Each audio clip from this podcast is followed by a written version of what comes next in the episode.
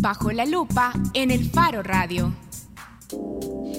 La semana pasada, el Faro presentó Poderes, un proyecto de análisis de datos e investigación periodística que en su primera entrega ya nos ha contado cómo en nuestra Asamblea Legislativa por lo menos 13 de los espacios están ocupados por personas que tienen un patrimonio por encima del millón de dólares.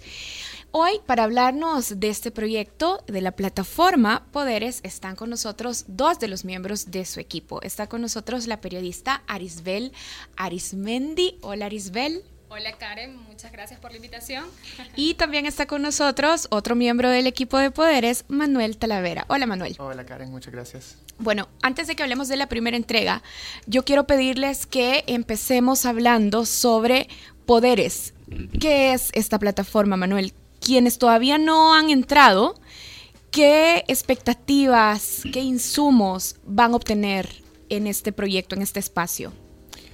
Bueno, eh, Poderes es una herramienta eh, que es el asocio de periodismo de datos y periodismo de, investigación que sistematiza información oficial que ha sido recogida, eh, que pretende presentar el perfil personal, profesional, electoral y financiero de los diputados. El perfil financiero surge a partir de las declaraciones patrimoniales que ellos han entregado a la sección de probidad de la Corte Suprema de Justicia en la toma de posesión del año 2015. Mira, ese perfil financiero es el que hemos conocido en la primera entrega de Poderes. Sí, de hecho esta primera entrega está eh, fundamentalmente enfocada en el perfil financiero a partir de las declaraciones de patrimonio.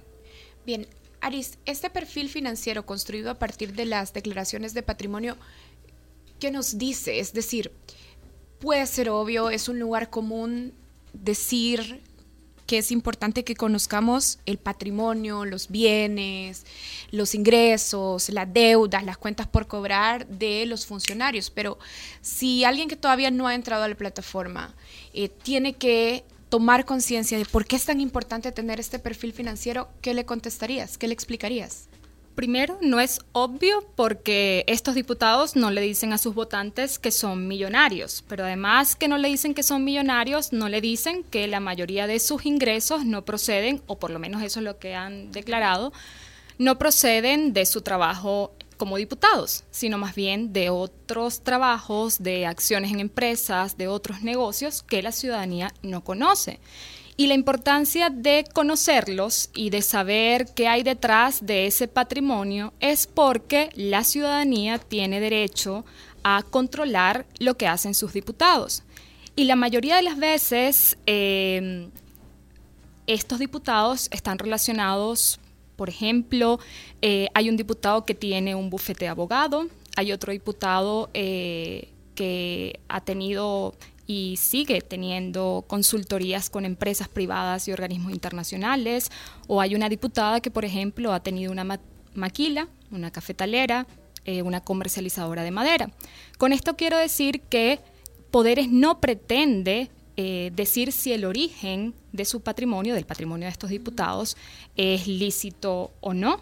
Pretende que la ciudadanía sepa qué hacen estos diputados para que el día de mañana, si estos diputados llegasen a aprobar una normativa, una ley o un dictamen que los favorece, el ciudadano puede tener la información para decirle, hey, eso no lo puede hacer, porque usted se está favoreciendo a sí mismo a través de una legislación que cuenta con su voto, en primer lugar.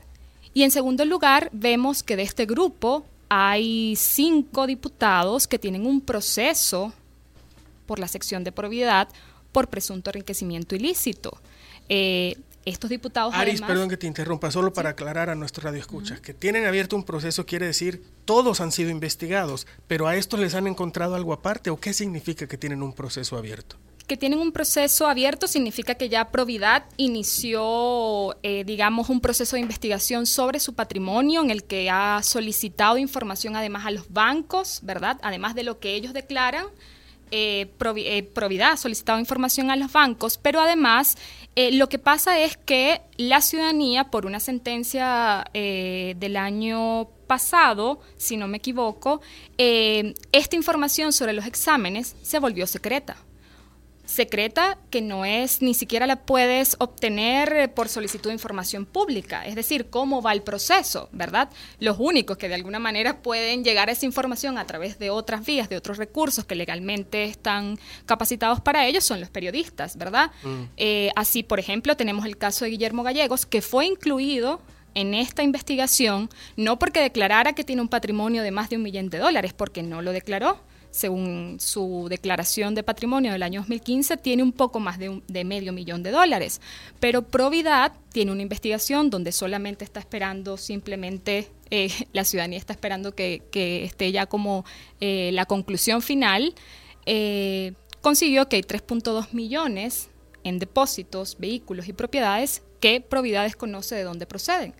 Es decir, que lo que ellos declararon como salarios no se corresponde con esas, eh, con esas propiedades, vehículos o depósitos. Es decir, son investigaciones, perdón, son procesos abiertos porque no han logrado justificar el aumento en su patrimonio, ¿correcto?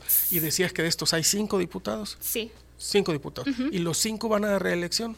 Los cinco van a la reelección. Estamos hablando. ¿Nos puedes decir quiénes son? Sí, estamos hablando de Ana Vilma, de Escobar. Ella no Ana va a Vilma no va a la eh, reelección. Eh, sí, iba, iba. Estamos hablando de Ana Vilma Escobar, que no va a la reelección, pero también estamos hablando de Silvia Ostorga, del Partido Arena, que va a la reelección, de Luis Merino, eh, del PCN, que va a la reelección. Estamos hablando de Guillermo Gallegos, que va a la reelección. Francisco Merino. Francisco Merino. Francisco Merino que va a la reelección. Eh, me falta uno. Lo tenemos por ahí, Manuel. Eh, Reinaldo Cardosa.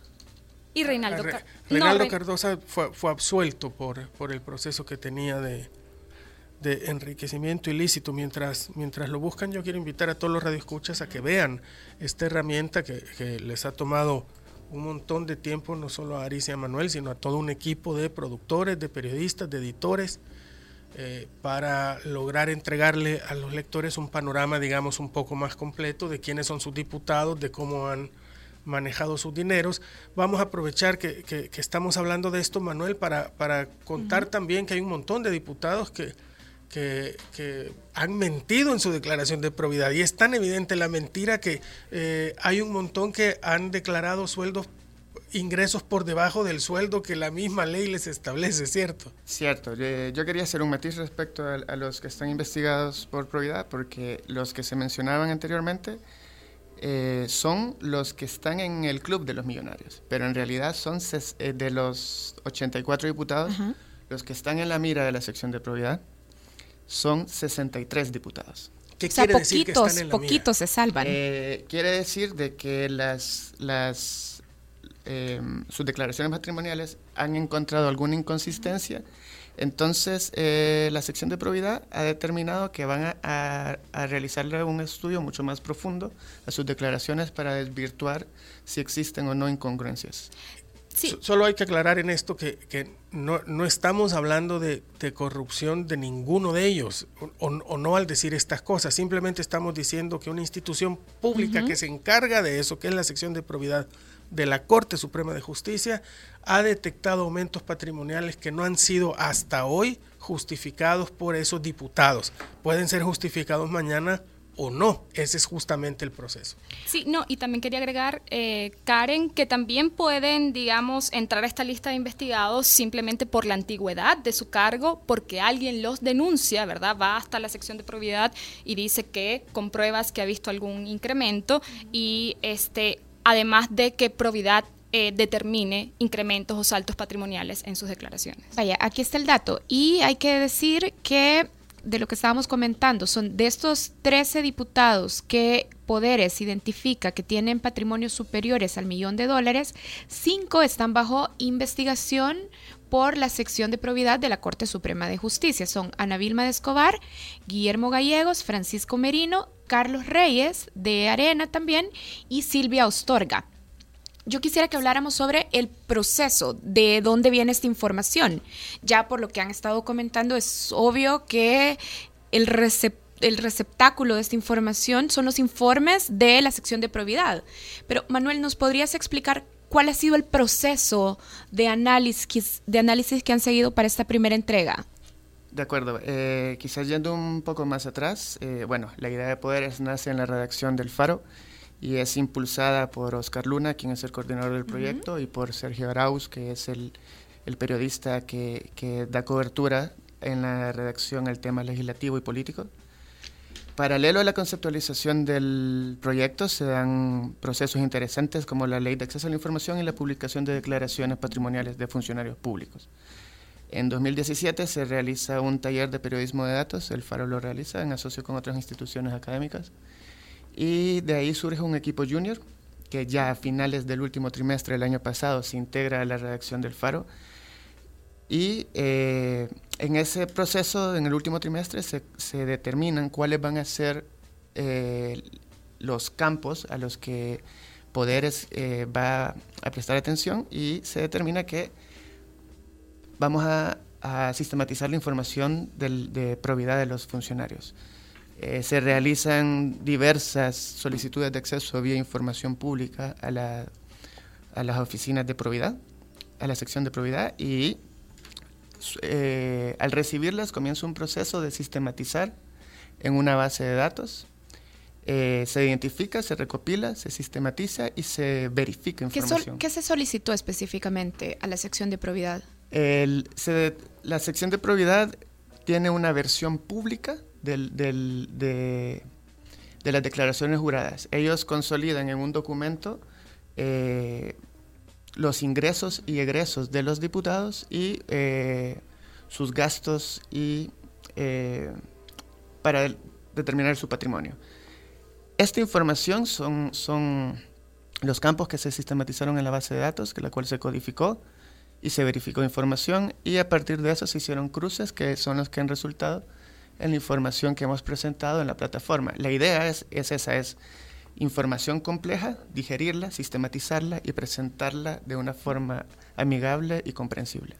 Sí, quiero agregar que el hallazgo de los 13 diputados millonarios eh, parte de la declaración patrimonial de toma de posesión del año 2015, ¿verdad? Ahí nosotros identif identificamos que había eh, 12 diputados eh, con un patrimonio mayor a un millón de dólares. Pero luego nosotros tuvimos que, además de sistematizar esa información, sistematizar todas las declaraciones de patrimonio, de toma de posesión anteriores de estos diputados. Sabemos, estamos hablando de que hay diputados que tienen cinco o seis legislaturas que han declarado eh, digamos, su patrimonio al inicio de cada legislatura y que eso nos permitió ver los saltos patrimoniales. A eso quería llegar. ¿Nos podrías explicar cuán sorprendentes o inverosímiles son esos saltos patrimoniales en las declaraciones de algunos eh, diputados? Por ejemplo, uno de los que a mí más me sorprendió fue el cambio patrimonial del diputado Rodrigo Ávila, diputado de Arena por la Libertad. Recordemos que, recordemos que también fue candidato a la presidencia en el 2009 y también fue director de la Policía Nacional Civil durante dos, dos periodos y también fue ministro de Justicia y Seguridad Pública sí. en gobiernos de Arena. Viceministro, ¿verdad? Si no me equivoco. Viceministro. Viceministro. Uh -huh, uh -huh. Sí, ahí tienes, por ejemplo, en el caso de Rodrigo Ávila, entre 2012 y 2015, su patrimonio pasó de 569 mil dólares, estamos hablando del patrimonio familiar, es decir, que incluye a su esposa e hijos, en el caso de que, de que los tenga, pasó de 569 mil dólares a 1.4 millones de dólares. Esto queremos aclarar. Pasa igual en el caso, por ejemplo, de Carlos Reyes. Entre el año 2012 y 2015 pasó de 850 mil dólares a 1.6 millones de dólares. Y explican cómo, cómo creció su patrimonio. ¿Lo pueden justificar delante de la sección de probidad? Sí seguramente lo pueden justificar, lo tienen que justificar, pero nosotros no podemos saber cómo lo justifican a menos que tengamos acceso a esa información, o sea, no de manera pública. Por eso quería aclarar que en las versiones públicas solamente tenemos cantidades globales de cuánto tienen ellos en inmuebles, en propiedades, en vehículos. Es decir, más allá de eso no podemos saber a menos que tengamos esa información a la mano. Por eso lo que hicimos nosotros fue que además fuimos hasta donde estaban ellos primero y le preguntamos cuál es el origen de su patrimonio. Y en algunos casos recibimos respuesta, en otros no recibimos respuesta. Eh, y además fuimos a otras fuentes de información para corroborar lo que ellos nos estaban diciendo. O sea, te pongo un ejemplo. El caso de Vicente Hernández Gómez, diputado por Arena en el segundo departamento más pobre del país, que es Morazán, un diputado poco conocido, no es un diputado mediático, eh, de por sí nos, nos, costó un poco, digamos, encontrarlo, identificar quién era. Em, este, este diputado, pues, es dueño de una gasolinera, en, San Francisco Gotera, de una tienda de mayoreo, de un restaurante, además es hermano del actual candidato a la alcaldía de Gotera, que además ya ha sido tres veces diputado. Y nosotros nos acercamos a él para que nos diera primero información y después nosotros corroborar, eh, no solamente a través de registros públicos, sino también fuimos directamente a Morazán. Este fue el proceso, un poco el proceso que se siguió con cada uno. Te estoy hablando que en el caso del diputado de Morazán, pues ya era millonario. Cuando tiene tiene apenas dos legislaturas, pero es un diputado que nos dijo, yo no voy a seguir, no voy a la reelección porque a mí me gusta más el negocio. O tienes, por ejemplo, una respuesta eh, que es un poco también lo otro que queríamos poner en ese texto y queríamos visibilizar, que es que ellos tienen el deber de ser transparentes con su patrimonio y muchas veces no lo son. Eh, todos al menos una vez no declararon su salario real eh, declararon un salario menor o, por ejemplo, no colocaron el patrimonio, los ingresos y gastos de su grupo familiar cuando la ley así lo establece y eso es una falta, es una sanción que está apenada por ley. entiendo que el presidente de la Asamblea, el diputado Guillermo Gallegos de Ghana, em, entrevistado sobre este trabajo, dijo, entre otras cosas, que la Asamblea no, no administra fondos públicos y que por tanto no hay espacio para para apropiarse de ese, tipo de cosas.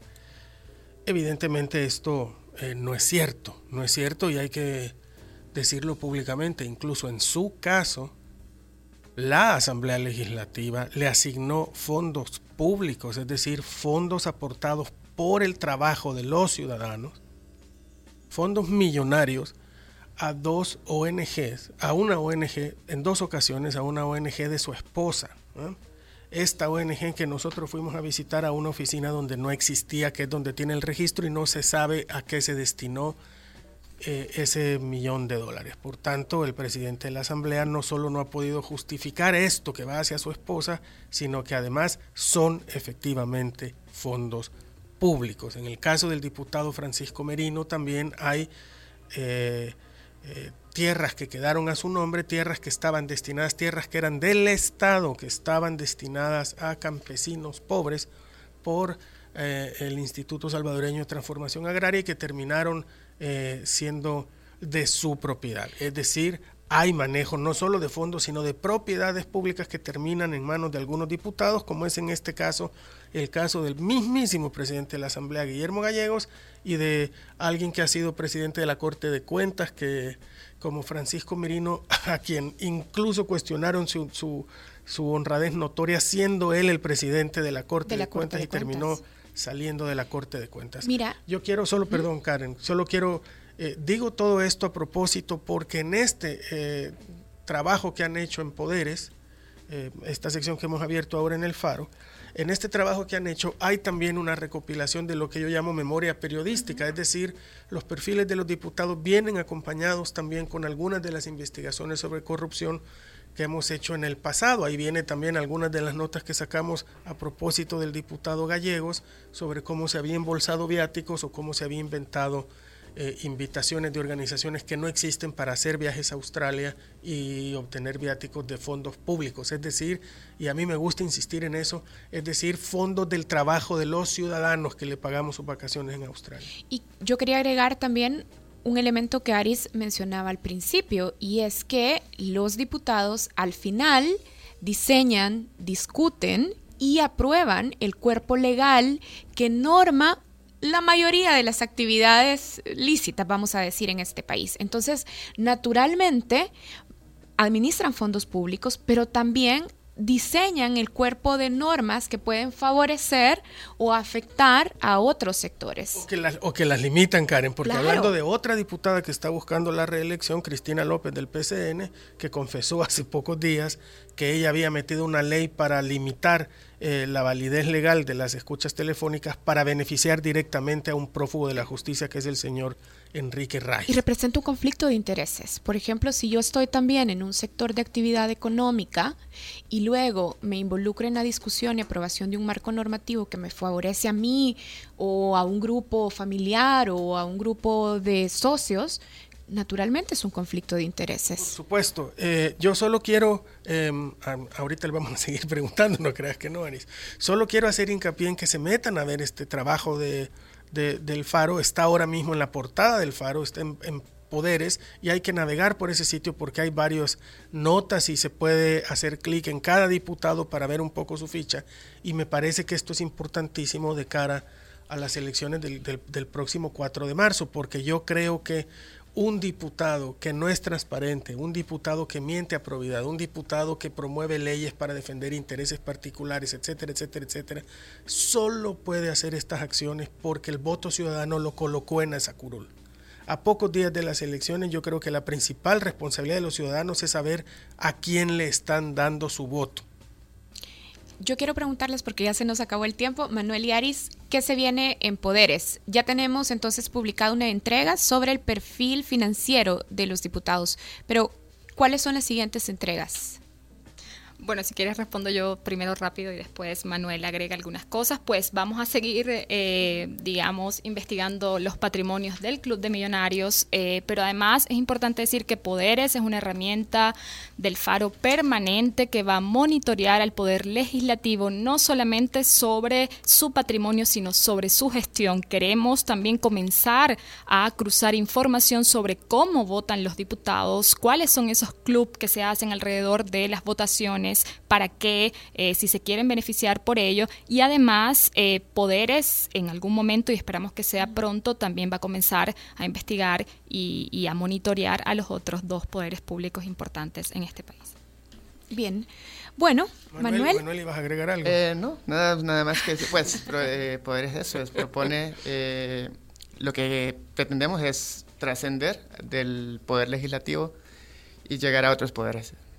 Bien, y bueno, entonces nos vamos, pero en Twitter, en la cuenta del Faro Radio, temprano, hace unas dos horas, colocamos esta pregunta. ¿Has pensado en anular tu voto en las elecciones del 4 de marzo? No, siempre hay opciones, obtuvo un 39%. Sí, nadie me convence, obtuvo un 51% y no lo he decidido, obtuvo un 10%. Este sondeo que tuvo en total 203 votos. Bueno, 51%, 51 de las respuestas dijeron sí, nadie me convence, lo voy a anular. Voy a solo hacer una pequeña aclaración, Karen, por justicia. Em, el hecho de que haya irregularidades patentes en el, accionar o en, la, eh, o en el aumento patrimonial de algunos diputados no quiere decir que todos los políticos son corruptos. No es cierto que todos los políticos son corruptos. Eso no es cierto. Entonces, a quienes estén pensando qué hacer con su voto, yo simplemente les hago el llamado a que se informen mejor de quiénes son los candidatos a diputados. No todos en esa lista son corruptos. Em, y yo creo que, la, que bueno sería este país cuando los ciudadanos elijamos para esos cargos a gente que al menos hasta hoy no nos ha demostrado actos de corrupción ni actos de irregularidad y que llenemos la asamblea de gente que sea capaz de debatir por nuestros propios, por solución a nuestros propios problemas y no por solución a sus propios problemas de bolsillo, ¿verdad? Así es que entren a Poderes, que justamente es una plataforma que busca darnos esos insumos para los votantes, insumos que nos permitan tomar mejores decisiones cuando vamos a votar, como lo que tenemos que hacer este domingo 4 de marzo. Bueno, hoy Oscar Luna escogió la canción de cierre, como casi siempre en este programa, y yo presumo que nos le está dedicando a nosotros, a los ciudadanos, y supongo que tiene que ver con algo de no se te puede olvidar, eh, pero en realidad es una canción de amor. No, Karen, no, ¿Dónde estás? no le escogí yo, ¿Quién soy escogió? tu conciencia. ¿Quién Ahí escogió? te puse en el chat, eh, Jancy. Jancy. Jancy, porque eh, ayer murió Ajá. el batero original Lenin eh, de Alux Nahual. ¿Ves cómo yo le estaba dando una connotación profundamente electoral a esta selección? Ajá, tanto que eh, yo te había puesto otra canción que era Power de Kanye West y Ajá. pensaste que esa era, pero no, a la parte había puesto, no, Karen, No, no. aquí dice dime que has olvidado. Ajá, dime que has olvidado. Ajá, pero entonces que no se nos olvide. Como Carlos decía, es importante que no se nos olvide todo lo que no nos pueden explicar nuestros diputados, funcionarios y otros políticos. Y de una vez que sirva como homenaje al baterista de ese grupo que tanto Y de una vez. un país en guerra en los años 80 como es Alush Nahual. Bueno, nos vamos entonces con eso, selección de Yancy. Dime que has olvidado. Entren a poderes en el faro.net. Dime que has olvidado de Alush Nawal.